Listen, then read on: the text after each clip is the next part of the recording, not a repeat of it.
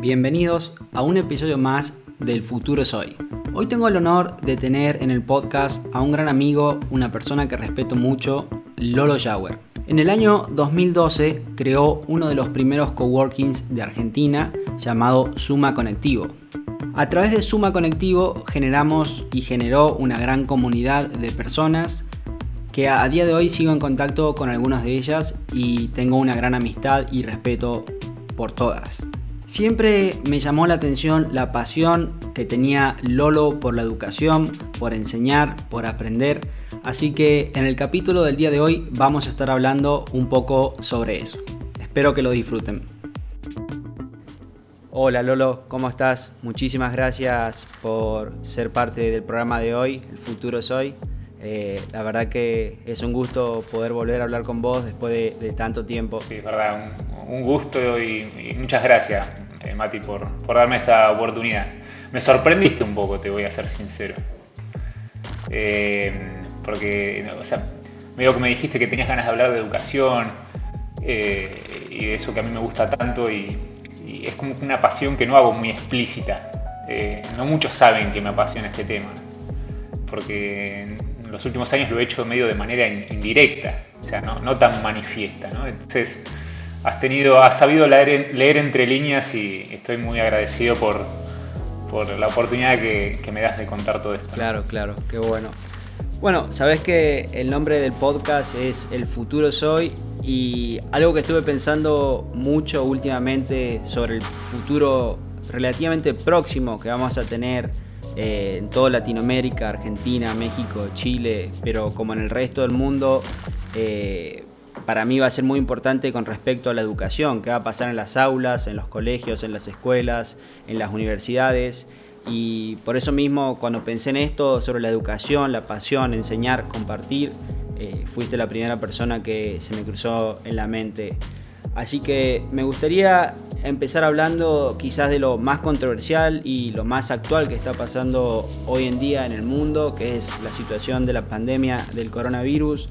¿Cómo, cómo crees que los impactos que están teniendo los chicos eh, a través de esta pandemia, que se vieron forzados de un día para el otro de hacer esa migración tecnológica, tener clases virtuales, no ir más a la escuela, eh, no poder compartir con, nuestros amigos en el recreo. ¿Cómo crees que todo eso está influyendo eh, hoy por hoy en, los sistemas educativos en el mundo? Es, wow, es eh, pregunta brava. Arrancamos con una difícil, Mati. y la verdad que, mira, el gran problema que pone un poco de manifiesto todo esto eh, y que de hecho lo, exponencia. No sé si está bien dicha la palabra exponencia, creo que sí, ¿no? sí existe. Eh, es el, tema de la, de la, brecha digital y la desigualdad. Eh, o sea, es un tema muy jodido, es muy bravo todo esto, ¿viste? Y, esto lo, empeora muchísimo. En Latinoamérica, en Argentina, que son los datos que más conozco yo, no sé cuáles serán los otros países, pero me imagino que no deben ser muy distintos, eh, uno de cada cinco alumnos no tiene directamente internet. Entonces, cuando no tiene internet, o sea, ni, ni hablar tener una PC o tener dos PC porque tu papá está trabajando dentro de, casa, tu papá o tu mamá. Entonces, hay muchísimos chicos que hace mucho tiempo no están recibiendo absolutamente nada de educación. Entonces, eh, es como que a mí no me gusta tomar como una postura optimista o pesimista, sino tratar de analizar en concreto todo esto que está pasando, qué cosas positivas tiene, qué cosas negativas tiene. Em, eh, esto de la desigualdad y la brecha digital es, muy serio e incluso eh, independientemente del, COVID, del coronavirus y de la pandemia, o sea, cuando todo esto pase, el problema va a seguir estando realmente y, de hecho, si muchas escuelas les toman el gustito a todo esto del online, lo digital, como para poder aprovecharlo, que está buenísimo que sea así, va a haber mucha gente que va a o sea, la brecha va a seguir siendo cada vez más fuerte si no se hace nada al respecto. ¿Crees que eh, esto es algo estructural que tenemos en, en los países de Latinoamérica y o es algo, porque desde mi punto de vista es algo que ya la brecha esta siempre, siempre existió y quizás con los años en algunos países fue abriéndose mucho más para algunos casos. Hmm.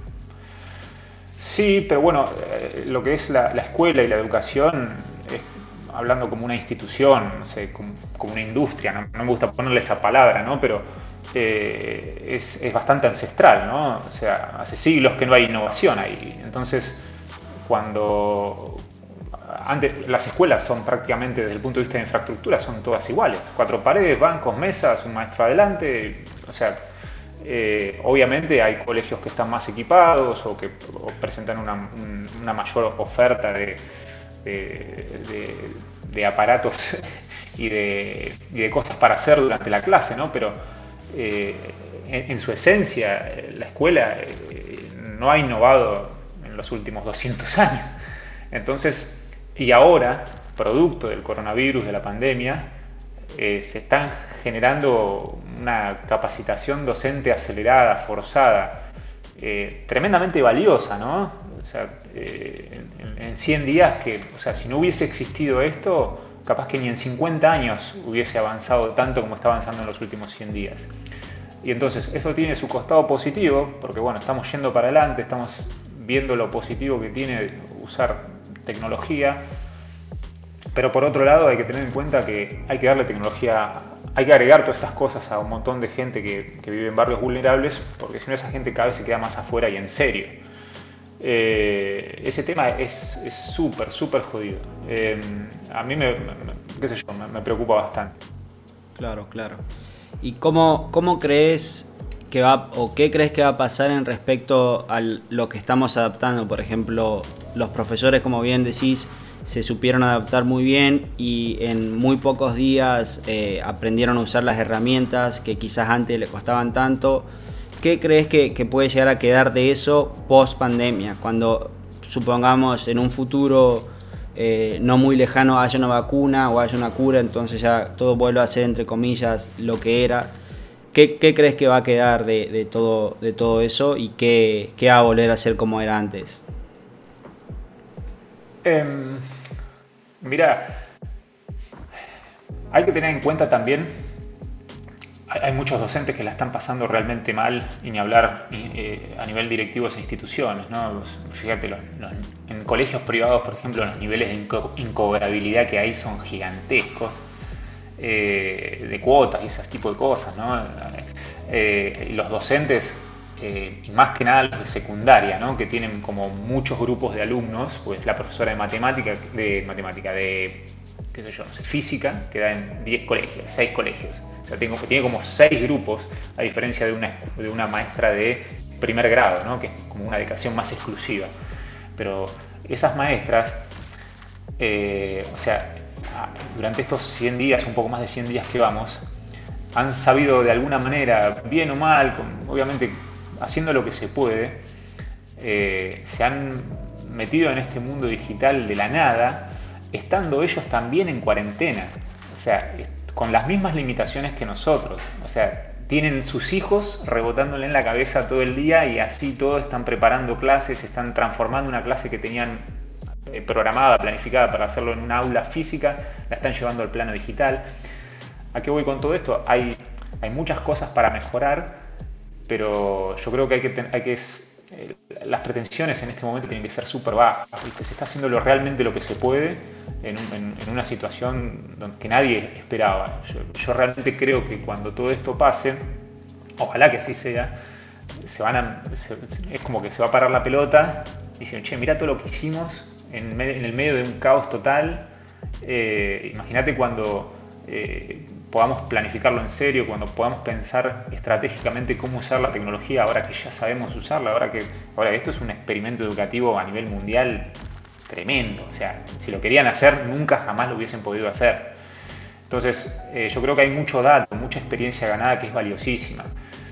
Eh, pero bueno, por otro lado, qué sé yo, la educación es, eh, para mí es, es algo emocional. Sin emoción no hay educación, no hay un proceso transformador interno. Entonces, todo a través de una pantalla es mucho más difícil en ese, en ese desde ese punto de vista. Sea, ni se me ocurre que, la educación va a migrar 100% a la online, pero ni cerca. El recreo, la corrida, eh, para mí van a volver los abrazos, sea, va a quedar un poco de ahí de un poco de miedito al principio, vos allá, yo acá, pero o sea, seres humanos y más en Argentina, en Latinoamérica, estamos acostumbrados a otro, tipo de, acercamiento.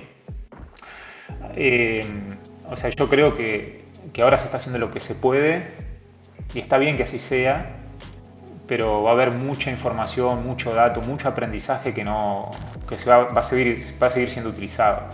Y, ese es el gran problema justamente con esto que te decía de la brecha digital y de la desigualdad, ¿no? Que nosotros vamos a seguir aprovechando un montón de cosas que hay otros que ni siquiera la vieron.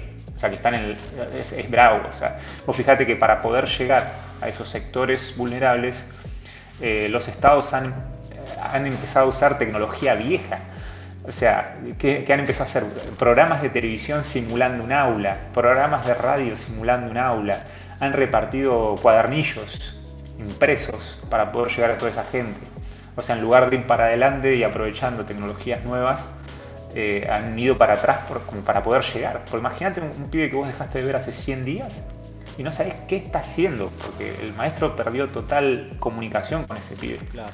Entonces, eh, es, interesante, qué sé yo. Yo lo que a mí más me gusta de alguna forma, o sea, lo, lo que más me gusta que está pasando es que no es que se está poniendo la vara baja, porque a mí no me gusta poner la vara baja, pero desde el punto de vista de la cantidad de contenidos, eh, yo creo que todo esto obliga a bajar la cantidad de contenidos y eso es algo para mí positivo. Eh, cuando, cuando pensamos Club Exploradores, justamente lo que nosotros queríamos hacer es tocar conceptos esenciales, profundos, importantes. O sea, importantes es una palabra un adjetivo muy calificativo, ¿no? Pero tocar pocos conceptos esenciales, pero tocarlos con un nivel de profundidad eh, importante. En, la, escuela eh, vos ves las planificaciones son gigantescas, o sea, la cantidad de contenido académico que, tienen que, tiene que pasar un, un pibe a lo largo del año es enorme, enorme. Y vos decís, hoy, hoy por hoy con la tecnología que hay, ¿para qué? ¿Para qué vos querés saber las capitales de Europa del Este de memoria? Ah cuando agarras el teléfono le preguntabas capitales del este y te las dices solo.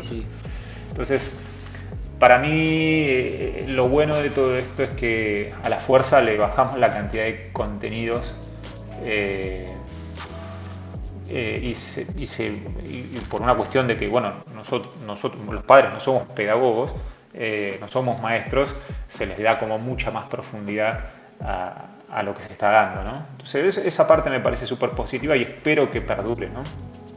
Después hay otras cosas que, lamentablemente, por ejemplo, el, horario de las clases y todo ese tipo de cosas, ¿no? Está súper comprobado, súper, súper comprobado que, es una locura despertar a un chico a las 6 de la mañana, más en invierno, acá que hace un frío impresionante. Eh, darle la, leche todas las apuradas, o a veces ni siquiera darle la leche, y a las 7 de la mañana dejarlo en el colegio. Eh, está súper científicamente comprobado que lo, que es mucho más positivo que, el inicio de clase sea a las 9, 10 de la mañana. Pero bueno, eso nunca va a suceder. O sea, nunca, no sé, si, no sé cómo decirlo, pero tenés que cambiar el capitalismo. Claro, porque, eso, eso depende mucho de los padres que entran a trabajar a las 8, entonces por eso es un establecido así, dejarlos a las 7 porque es lo más conveniente para la sociedad, se podría decir. Exactamente, o sea, un, papá que tiene que ir a atravesarse todo Buenos Aires para entrar a su trabajo, no le queda otra que estar a su hijo a las 7 de la mañana en el colegio y salir rajando para el laburo. Eh, pero bueno, eh, por lo menos mis hijos están aprovechando de dormir un poquito más todo este tiempo y arrancamos la actividad eh, académica en casa a horarios un poco más benevolentes. Perfecto, perfecto. anteriormente mencionaste tu proyecto Club de Exploradores. ¿Me podrías comentar un poco más de qué se trata, cuál es la iniciativa y, cómo, cómo, se viene desarrollando todo? Bueno, Club de Exploradores eh, es en realidad un, proyecto que vengo pensando hace muchos años, o sea, prácticamente desde que nacieron mis hijos. A mí siempre, de alguna manera, como te decía, me gustó el, tema de la educación, eh, vista desde el ángulo de crear circunstancias para que pasen cosas, ¿no? Eh, no tanto lo que se entiende de, manera más clásica como educación, eh, sino más que nada crear circunstancias, escenarios donde vos diseñando, o sea, eh, poniendo estrategia y no, no simplemente cosas bonitas y ya, haces que la gente se reúna, que comparta, que aprenda, ¿no? Pero bueno, después nacieron mis hijos y, medio como que se te cambian las prioridades y, dije, bueno, yo quiero crear algo valioso también desde el punto de vista de compartir y, de, aprender, pero pensado para chicos. Eh, y siempre pensándolo como complemento de la escuela, ¿no? Porque hay, muchas ideas hippies, ¿viste? De, realmente tirar toda la educación por la borda, ¿viste? La escuela no sirve para nada y yo no, no, no, no pienso de esa manera, pero ni cerca. O sea, para mí la escuela es recontra importante.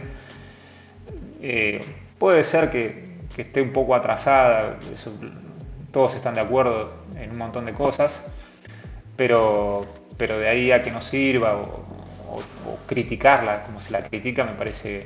Eh, eh, algo muy malo, ¿no? Pero entonces siempre pensé como de armar una suerte de club, porque es voluntario, ¿no? O sea, eh, post escuela, complementario a la escuela, donde los chicos, esto que te decía, puedan seguir aprendiendo, pero con otra metodología que capaz que la educación formal no puede, porque con esto de, las currículas y de los cantidad de contenidos que tienen que dar no, hacen a tiempo o porque necesitan eh, armar equipos multidisciplinarios que lleven adelante una determinada temática y es muy difícil hacerlos trabajar juntos, en fin. Como esto era voluntario, como esto es post escuela, como yo no, tengo la obligación de seguir ese tipo de formalidades, me podía dar el lujo de trabajar estrictamente con educación basada en proyectos, que es el enfoque pedagógico, por así decirlo, que a mí más me gusta, eh, que se ha escrito muchísimo, tiene diferentes nombres, algunos lo llaman educación basada en problemas, otros basada en, eh, no sé, en fin, tiene diferentes nombres, pero más o menos hablan todo de lo mismo. Después ellos se pelean por los nombres, esas cosas, pero a mí no, no, no encuentro sentido entrar en esa discusión. Y, y bueno, la realidad es que después de mucho tiempo de armar equipo, porque tenía que armar equipo con docentes, eh, comprar materiales, planificar de cero. Nosotros íbamos a ir a. Hablo en pasado porque no pudo arrancar. O sea, teníamos.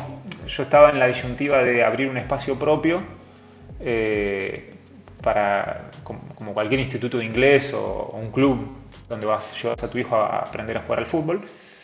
Tenía ganas de abrir un espacio propio, pero bueno, fui cauteloso y preferí ir por el lado de cerrar convenios con colegios. De hecho, habíamos cerrado el convenio con dos colegios de acá de Mardel eh, entonces, de alguna manera utilizaba la infraestructura y la comunidad de ellos para poder desarrollar el club de exploradores ahí adentro. Y estaba todo listo para arrancar, dos contratos firmados, todo, y bueno, iba a arrancar, como esto es post escuela, arrancaba más tarde del inicio de clases. Y estuvimos a una semana de arrancar eh, Club Exploradores después de un año de planificación o un poco menos.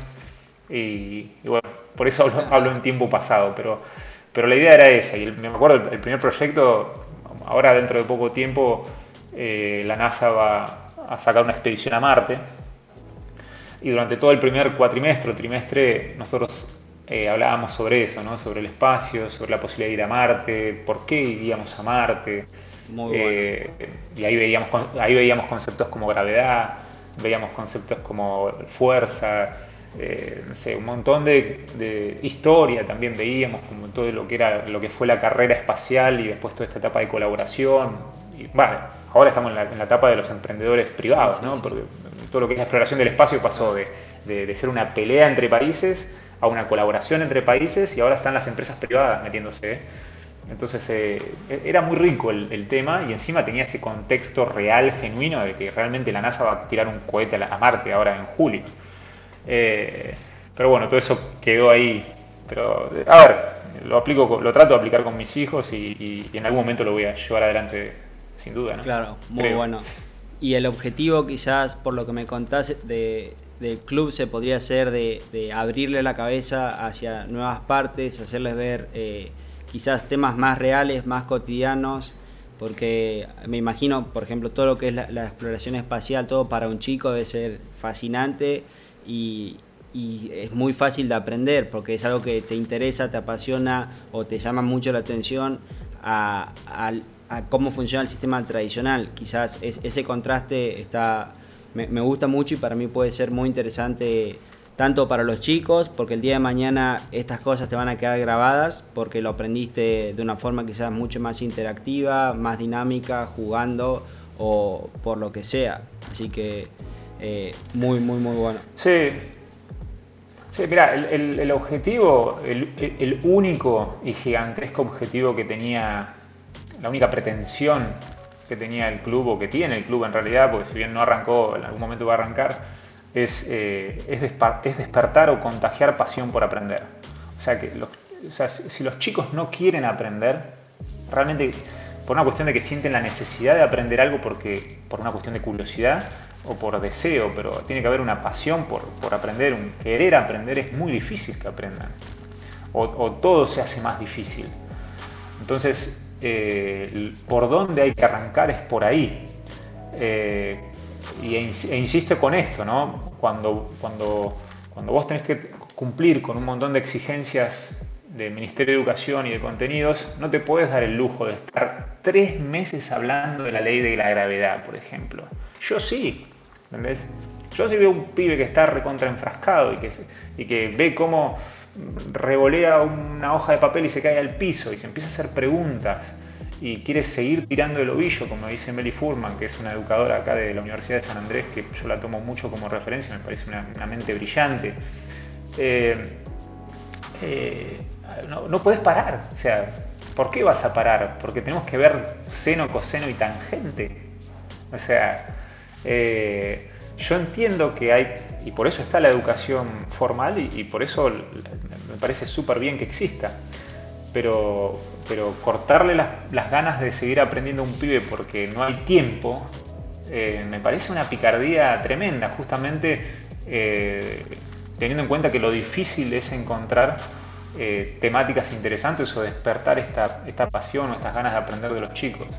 Entonces eso es lo que queríamos, lo que queremos generar con el club. Sí, sí, me parece increíble y para mí puede llegar a funcionar muy bien. Te voy a comentar mi experiencia personal cuando yo, cuando yo iba a clases, a la escuela, la verdad que odiaba, odiaba levantarme temprano a la mañana, ir a clases, no aprendía, sentía que me aburría mucho y tenía mucho interés por las computadoras y la programación. Y lo que veíamos en, en clase de programación no, no, era nada hasta los 14 años que empezamos a ver Excel. Lo único, la hora de programación era ir al aula y jugar. Eh, teníamos quizás una computadora cada dos alumnos y nos pasamos una hora jugando. A todo el mundo le encantaba la clase de programación, pero no era una clase de programación, era un, recreo de una hora largo que podía jugar.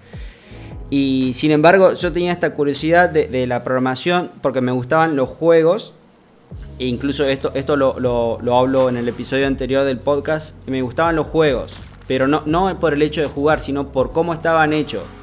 Por ejemplo, a mi hermano le gustaban los relojes, entonces le daba curiosidad ver cómo eran por dentro. Bueno, yo 10 años más tarde me gustaban los juegos, las computadoras y me daba curiosidad saber cómo funcionaban por detrás. Entonces le insistía a mi mamá que me lleve a clases de programación, que de alguna forma quería aprender a programar y en la ciudad donde vivía, que era un, pueblo relativamente chico, nadie, nadie daba ese contenido. Así que eh, gracias a mi hermano que me regaló un curso en un CD cuando tenía 10 años, eh, aprendí a programar y, eso a día de hoy puedo decir que me cambió la vida, pero increíblemente, o quizás mi vida no, sería nada, nada parecida a lo que es hoy si ese, ese acontecimiento no, no hubiese pasado. Entonces, eh, de esta misma forma como me pasó a mí, podemos despertar la curiosidad a miles de chicos, quizás como, mencionás, hablando del espacio, de la gravedad, de las leyes, por qué queremos ir al espacio y demás, podemos formar futuros astronautas, futuros ingenieros aeroespaciales o cualquier otra cosa que nace desde la pasión genuina a temprana edad. Para mí eso también es muy importante y, y me marcó la vida. Yo desde muy chico encontré mi pasión genuina y eso me fue marcando los siguientes pasos de mi vida, hacia dónde quería ir y a qué me quería dedicar profesionalmente. Y es increíblemente valioso. Claro, y, en tu caso estuvo tu hermano, ¿no? Que, que, no dejó soltar eso que vos querías hacer, ¿no? Y lo, que nosotros buscamos en este espacio justamente es presentar un montón de temáticas que capaz, que se ven muy rápido en la escuela eh, para darle profundidad y los chicos que quieran seguir profundizando con eso van a tener un lugar para hacerlo. Eh, vos hablaste de los juegos, eh, así como te nombré a Lina Furman, lo tenía acá para mostrar también, otro de los genios para mí es Resnick del MIT.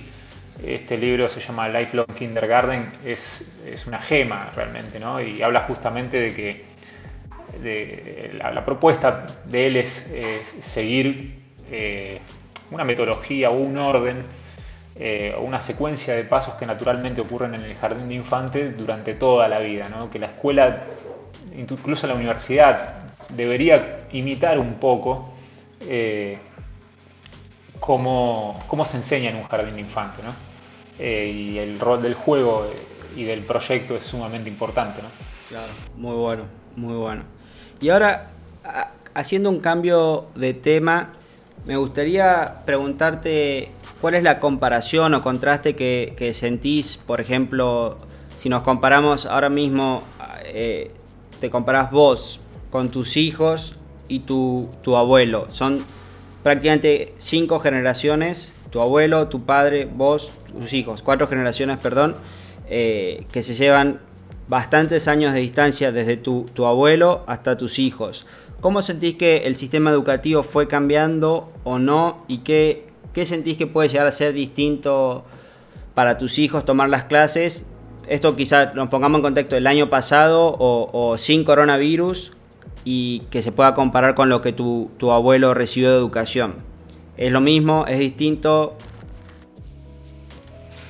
No, a ver, yo creo que y ahí voy con el tema de esto de, a veces se la critica mucho la escuela sin sentido, ¿no? Y, ha mejorado un montón de factores. O sea, si, yo me pongo a pensar eh, cómo era la educación en la época de mis abuelos, mi abuelo hoy tendría 100 años, ponele. O sea, más o menos redondeando, eh, vivió la escuela secundaria, sacando un poco de cuentas rápidas en la Segunda Guerra Mundial, ¿no?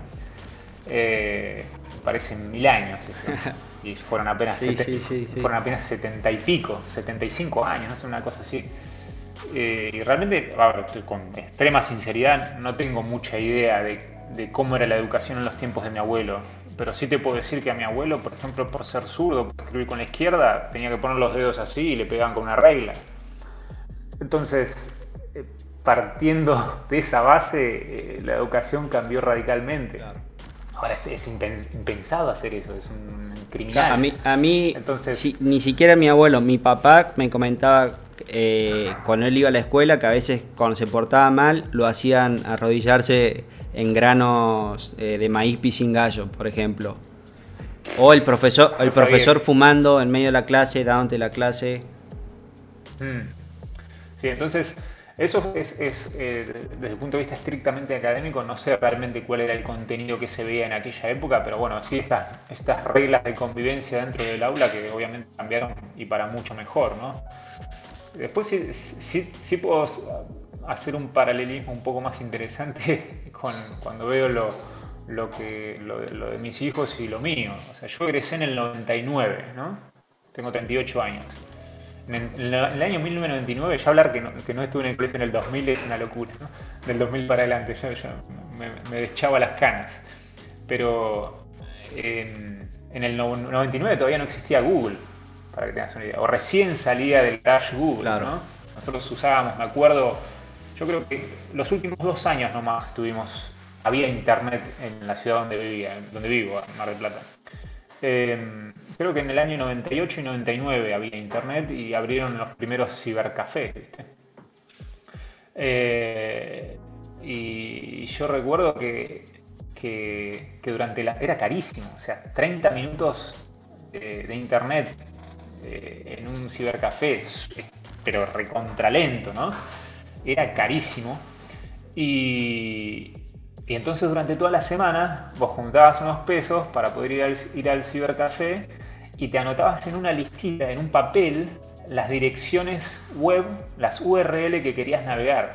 Porque esos 30 minutos le tenías que sacar un jugo impresionante. Me acuerdo que, imprimías, imprimías, imprimías, porque no solo gastabas los 30 minutos de, tiempo que te cobraba el cibercafé, sino que también te lo llevabas a casa. Las impresiones, te lo llevabas a tu casa. Y, a ver, y, me acuerdo, nosotros usábamos, no sé si lo dije, pero Altavista, Yahoo eran los motores de búsqueda en aquella época. Y, y comprábamos revistas. O sea, nosotros comprábamos revistas de las cosas que pasaban en Internet. Eh, era una locura, o sea, yo, la verdad no, puedo creer esas cosas que se hacían. O sea, había contenido que se sacaba de internet para pasarlo a, una editorial que se imprimía, se distribuía y se vendían en los kioscos. O sea, existían guías de páginas amarillas de páginas web. Yo me acuerdo en el 2005 eh, tenía varios, varios ejemplares de la revista PC World. Y me acuerdo a día de hoy que había, había una sección de la revista que la sacaban todos los meses y era que le vos le envíes una palabra o serie de palabras que puedas buscar en Google que solamente arrojen un resultado. Y si vos le podías enviar una palabra que no la tengan ellos, te pagaban, creo que eran 30, 100 euros, algo así. Y cada, cada mes sacaban una sección de, de las palabras que solamente arrojaban un resultado en Google. Claro. O sea, yo cuarto y quinto año, mis últimos dos años de secundario, yo tenía esta incipiente herramienta poderosa que era Internet. Eh, en, esa época donde, donde yo estudiaba, en el primario y el secundario, era difícil obtener un dato. O sea, te llevaba mucho tiempo, era, desde el punto de vista económico, era costoso. ¿Por qué? Porque tenías que ir a un libro, un libro era caro, era pesado, lo tenías que tener a la mano, mucha, mucha información era, era, no era fácil de acceder y entonces tenías que ir a una biblioteca, prestar, pedirlo prestado, que esté disponible Después el proceso de búsqueda ni hablar, tenías que buscar un dato, los exámenes consistían en buscar frases claves en un libro grande y entonces uno tenía que navegar por el libro para encontrar la frase que te estaban preguntando. Entonces, no le digo que tenga sentido, pero en aquella época tenía un poco de sentido que uno tenga que estudiar datos y memorizar datos. Y hoy no. Hoy, insisto con el ejemplo de las capitales de Europa del Este. O sea, enseñar de esa manera no tiene, no tiene sentido alguno. Y, los colegios se han adaptado a eso. Nadie te, o sea, es muy raro que te hagan estudiar de memoria datos hoy en la escuela. Y eso está muy bien. Eh, me parece que se ha ido muy para adelante en ese, en ese aspecto. O sea, ahora es, como que no, ahora la escuela tiene que empezar a enseñar a razonar, a pensar, ¿viste? Y, yo creo que estamos llegando a un punto y por eso mi, mi, mi deseo y, necesidad de querer armar este espacio Club Exploradores, que era, bueno, pasamos por la necesidad de tener que aprender datos, pasamos a la necesidad de tener que aprender a razonar, y ahora estamos pasando por una etapa donde realmente lo que tenemos que despertar es esto de la pasión por aprender, ¿viste? Porque los chicos no quieren ir a la escuela, no los motivan. Eh, y cuanto más grande, cuanto más adolescentes es, es peor. Porque no lo encuentran útil no lo encuentran necesario y eso es un problemón. Y incluso le está, pasando, le está pasando a muchos docentes. Hasta el propio docente no encuentra significado a lo que está dando. Entonces es bravo. Eh, eh, y, creo que tenemos que ¿no? dar vuelta a la hoja, eh, siempre sin criticar lo que, lo que se viene haciendo, porque estamos acá por lo que se hizo. Sí, claramente. Te guste o no ahora, estamos acá por lo que se hizo. Entonces es cuestión de construir en base a lo que ya se hizo che, me parece que el foco tiene que estar por otro lado, ¿no? O sea, si los pibes no tienen ganas de aprender, no sienten la necesidad de aprender, todo lo que estamos haciendo no tiene sentido. Y, esa es como un poco la evolución que yo veo en esto. a ver, te lo digo sin ser un, licenciado en educación, ¿no? O sea, a mí me apasiona la educación, me he comido el libro, yo te puedo, bueno, este Lifelong Kindergarten te lo recontra, recomiendo. David Perkins es otro genio de Harvard, del Proyecto Cero, que también te lo recomiendo. Cómo criar hijos curiosos de Melina Furman también, librazo. Eh, o sea, eh, yo soy un amateur aficionado de la educación, entonces no, quiero faltarle el respeto a un montón de gente que ha hecho maestrías, doctorados en todo esto, hablando por hablar, ¿no? Pero son puntos de vista. Obviamente. Eh, algo también que se viene hablando hace mucho tiempo, que es el tema de cómo evaluamos a los alumnos, cómo los calificamos, ¿no? Hoy, hoy en época de pandemia, cuarentena, clases virtuales, eh, los pibes secundarios se deben estar copiando todos. sí, sí, me parece que ya eso no, no, no vale nada. La, copiada es muy fácil o incluso si tenés un examen virtual podés eh, con tu teléfono hablar por WhatsApp, entrar a Google, ver la respuesta. Entonces, eh, yo me acuerdo siempre de, un gran profesor que tuve en secundaria, que el tipo te dejaba utilizar tu carpeta, cosa bastante novedosa para, que, para aquella época, o sea, eran cuasi a libro abierto, o sea, la carpeta tuya la podías usar. Eh, le él te decía, háganme preguntas, o sea, yo no les voy a dar la respuesta así literal de lo que tienen que poner, pero úsenme durante el examen para, abordar alguna duda que tengan o, algún enfoque que quieran darle a las respuestas. Entonces era un tipo bastante moderno para esa época. Y siempre me acuerdo de una frase que decía, chicos, ustedes poder se pueden copiar del compañero. Ahora, si yo los agarro y los veo, no la prueban nunca más al material y se la llevan a marzo. Y, a ver, era raro el tipo. Vos fíjate, el tipo te dejaba usar la carpeta, le podías hacer una infinidad de preguntas. Te decía que poder, o sea, esa frase poder, se, poder pueden copiarse, eh, poder pueden, eso eh, me parece muy potente. O sea, y, cuando ahora veo todo esto de las clases online y los exámenes y estas copiadas, eh, la, realidad es que cuando un examen no se puede dar a, libro abierto o cuando se cuestiona que un chico se copie, hoy me parece que habla más mal de cómo el docente está evaluando y calificando que si el alumno sabe o no sabe. Claro. Eh, sí, sí, completamente. a ver, no es, no es, una regla, ¿no? Pero yo me pondría más a evaluar eh, la, capacidad de ese docente para, evaluar o para examinar la performance del alumno, eh, el desarrollo del alumno, más que un problema eh, de conducta o de ética y moral del alumno que se está copiando. hoy los exámenes tendrían que ser a libro abierto y tendría que ser una regla. O sea, no se, no se tendría que ni discutir la información está, el dato está. Claro, eh, sí, seguramente.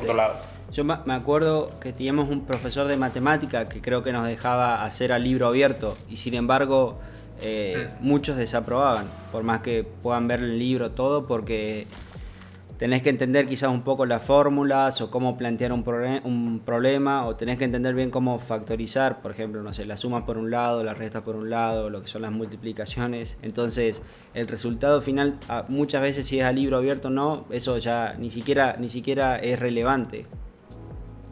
Claro, sí, sí, sí, definitivamente. Perfecto.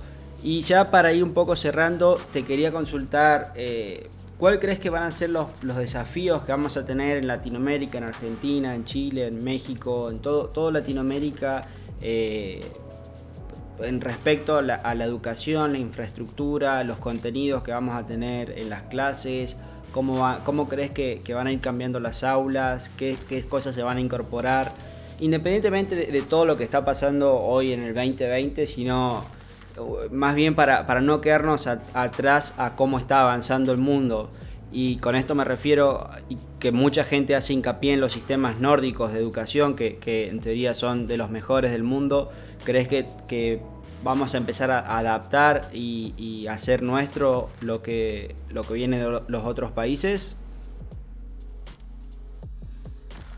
Y la respuesta es más un ojalá, ¿no? Eh, eh,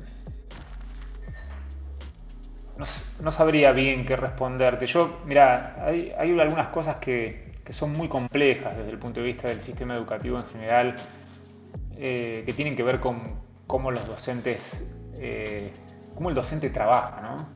Eh, cómo consigue cargos, cómo se tiene que capacitar para ganar puntos, para poder tener una hora cátedra en un lugar que se tiene que tomar tres colectivos para, para poder ir a dar clases.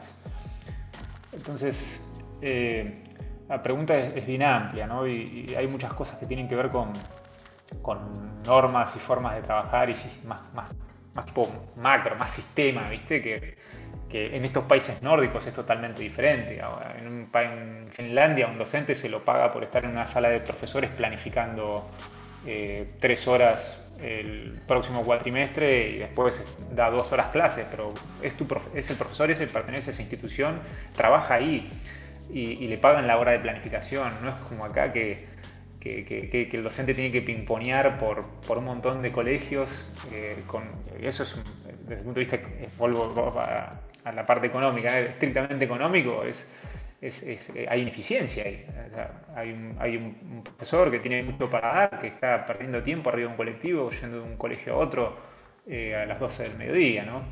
Eh, o teniendo que planificar en la casa y no en, la escuela con el apoyo de otro docente, si uno quiere hacer las cosas en forma interdisciplinaria, ¿viste? Entonces, es muy diferente la realidad. Ni hablar de cómo se le pagan, ¿no? Pero bueno, eso es otro tema, ¿no? O sea, no, no, solo es cuánto se le paga al docente, sino cómo o por qué se le paga al docente. ¿no? Son, es, es, totalmente diferente eh, en, estos países nórdicos que en, Argentina. Eh, y, nosotros, o sea, yo por otro, por otro trabajo tengo la oportunidad de viajar mucho a Latinoamérica, por, por diferentes países de Latinoamérica y he visitado algunas escuelas, modelos, este, yo, eh, está esta escuela, esta famosa escuela en Perú, Innova School, que diseñó IDEO, ah, la, agencia de diseño de Estados Unidos, de California. Eh, bueno, ellos tienen un proyecto educativo, hay un, millonario ahí en Perú, eh, se quiso meter en la educación para poder mejorarla un poco y pidió la consultoría y el desarrollo y el asesoramiento de IDEO para armar Innova School. ¿no?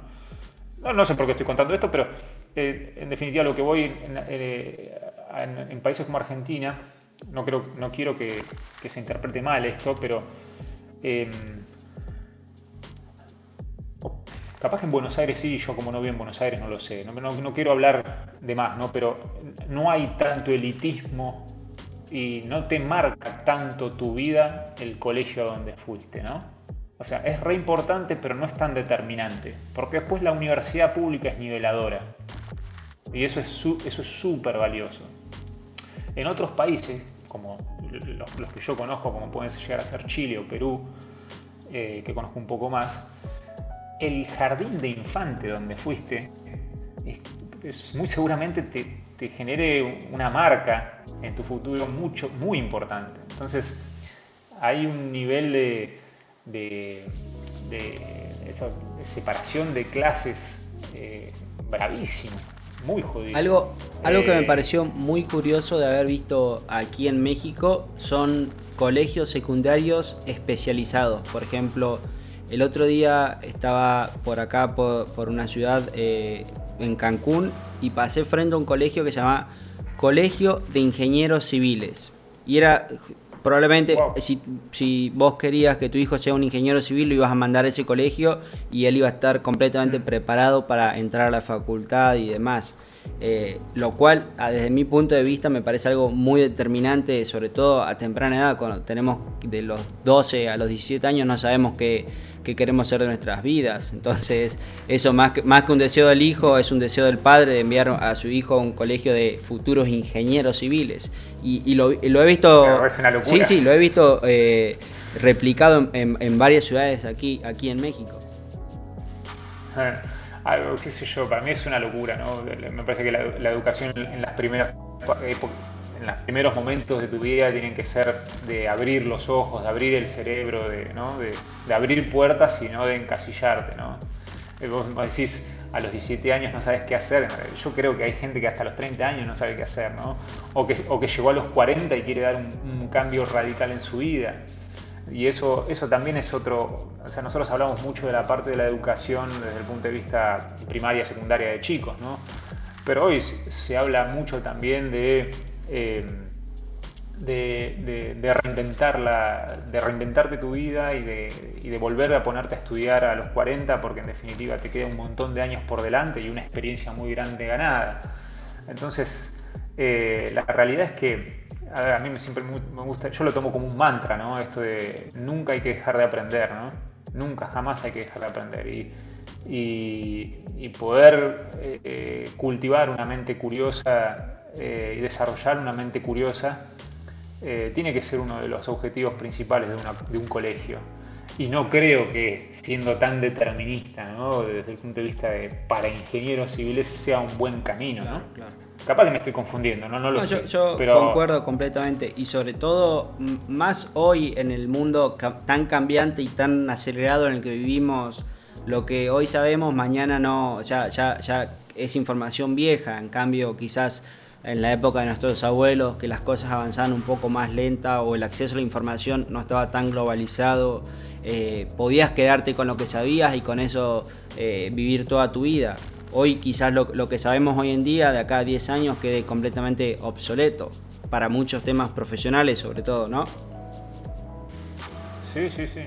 y además, hasta desde una perspectiva biológica, vivimos más años con mayor salud, eh, entonces y tenemos más ganas de hacer cosas durante la mayor parte de nuestra vida. O sea, no es que estamos esperando los 60 para sentarnos en nuestra mecedora a ver cómo pasan los autos en la vereda, ¿no? Hoy un tipo de 60 años, muchos tipos de 60 años tienen un nivel de actividad y de lucidez mental increíble.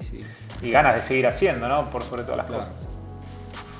Perfecto. Bueno, Lolo, eh, la verdad que muy interesante toda la charla. Me gustó mucho que algunas de las cuestiones y dudas que te fui planteando supiste llevarlas muy bien a, la realidad, sobre todo que estamos viviendo principalmente en Argentina, pero como en muchos otros países de Latinoamérica. Y la verdad, como siempre, fue, fue un gusto compartir esta charla con vos. La verdad, eh, la pasé muy bien. Espero que también lo hayas disfrutado. La verdad que sí. Te, tenía un poco de miedo, no te voy a negar, ¿viste? Eh, es la primera vez que, participo de un podcast. Eh, y la verdad que también lo disfruté mucho y, como te dije al principio, eh, agradezco mucho que hayas podido leer entre líneas y a pesar de la distancia, porque nosotros nos conocimos en el 2012, eh, en, esto que fue uno del segundo o el tercer espacio de coworking en Argentina, que para mí fue una etapa mágica de mi vida. y a pesar de todos estos años que pasaron, eh, la verdad que fue una charla súper amena como si nos viéramos todos los días. Estuvo muy bueno. Muy bueno, excelente Lolo. Muchísimas gracias y probablemente vamos eh, a estar hablando muy pronto. Que andes muy bien. Un abrazo. Chao, chao. Abrazo. Gracias. Chao, chao.